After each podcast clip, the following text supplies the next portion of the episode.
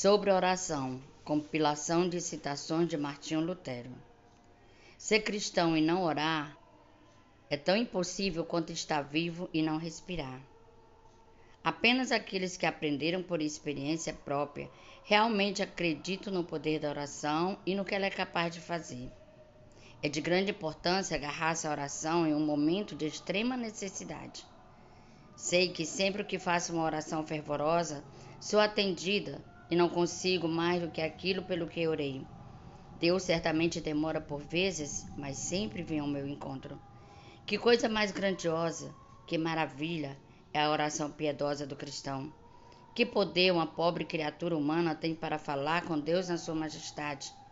O Deus nos céus e não temer, mas pelo contrário, saber que Deus sorri para ela, por amor de Cristo, seu Filho encarecidamente amado. A oração sincera de um cristão piedoso é um muro forte, como o próprio Deus disse. Procurei entre eles um homem que erguesse o muro e se pusesse na brecha diante de mim e em favor da terra, para que eu não a destruísse, mas não encontrei nenhum só. As Escrituras mostram duas formas de sacrifícios aceitáveis a Deus.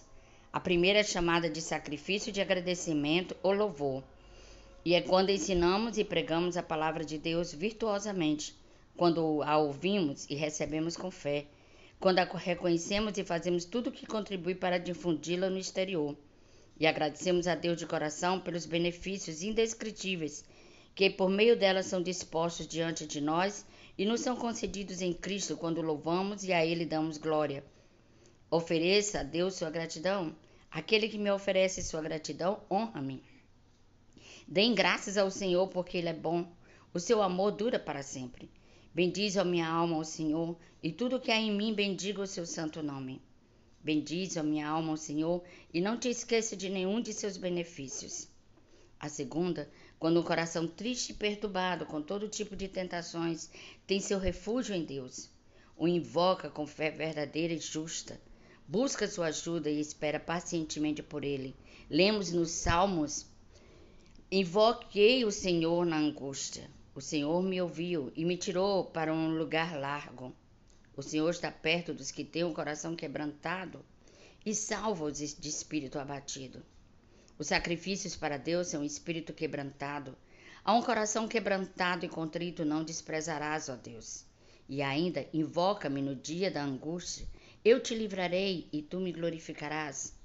São Tiago disse: orem uns pelos outros a oração de um justo é poderosa e eficaz. Oração é algo poderoso porque Deus se amarrou e vinculou a ela. Os cristãos retos oram sem cessar. Embora não orem sempre com a boca, seus corações oram continuamente, ao dormir e ao acordar, pois o suspiro de um verdadeiro cristão é uma oração. Como diz o Salmo, por causa da opressão do necessitado e do gemido do pobre, Agora me levantarei, diz o Senhor. Do mesmo modo, um verdadeiro cristão sempre carrega a cruz, embora nem sempre a sinta. Noite passada, quando acordei no meio do meu sono, o diabo veio a mim e disse: Deus está longe de ti e não ouve tuas orações. Ao que eu lhe respondi: Muito bem, então, vou invocar e clamar ainda mais alto. Quando inimigos poderosos se uniram para derrubar a fé reformada, e milhares de espadas apareciam estar prestes a ser desembaiadas contra ela, Lutero escreveu: Satanás está dando à luz sua fúria. Pontífices ímpios estão conspirando e nós estamos ameaçados de guerra. Exorte o povo a lutar valentemente diante do trono do Senhor, pela fé e pela oração, para que nossos inimigos vencidos pelo Espírito de Deus possam ser constrangidos à paz. Nosso principal desejo, nosso principal trabalho é a oração. Que o povo saiba que agora está exposto ao fio da espada e à raiva de Satanás e que ore. Faremos mais por nossas orações do que todos os nossos inimigos por suas jactâncias. Um barbeiro bom e atento mantém seus pensamentos, atenção e olhos na navalha e no cabelo, e não esquece até que ponto chegou com a barba ou o corte. Se ele quiser conversar demais ou deixar sua mente vagar ou olhar para outro lugar, provavelmente cortará a boca, o nariz ou até mesmo a garganta de seu cliente. Da mesma forma, para algo ser bem feito, é necessária a plena atenção de todos os sentidos e membros, tal como diz o provérbio. Aquele que pensa em muitas coisas, não pensa em nada e não faz nada certo. Quanto mais a oração exige concentração e compromisso de coração para que seja uma boa oração. Assim como o trabalho dos alfaiates é fazer roupas e o dos sapateiros sapatos, o trabalho do, dos cristãos é orar. A oração é um forte muro e fortaleza da igreja. É a arma do cristão piedoso. É bom que a oração seja, seja a primeira coisa a fazermos pela manhã e a última noite. Proteja-se dos pensamentos falsos e enganosos que sussurram nos seus ouvidos. Espere um pouco. Daqui a, a uma hora ou mais você ora. Primeiro tenho que acabar isto ou aquilo. Pensando assim, nos afastamos da oração e entramos em outros trabalhos que nos prenderão e nos quais nos envolveremos até que a oração pelo dia deixe de acontecer.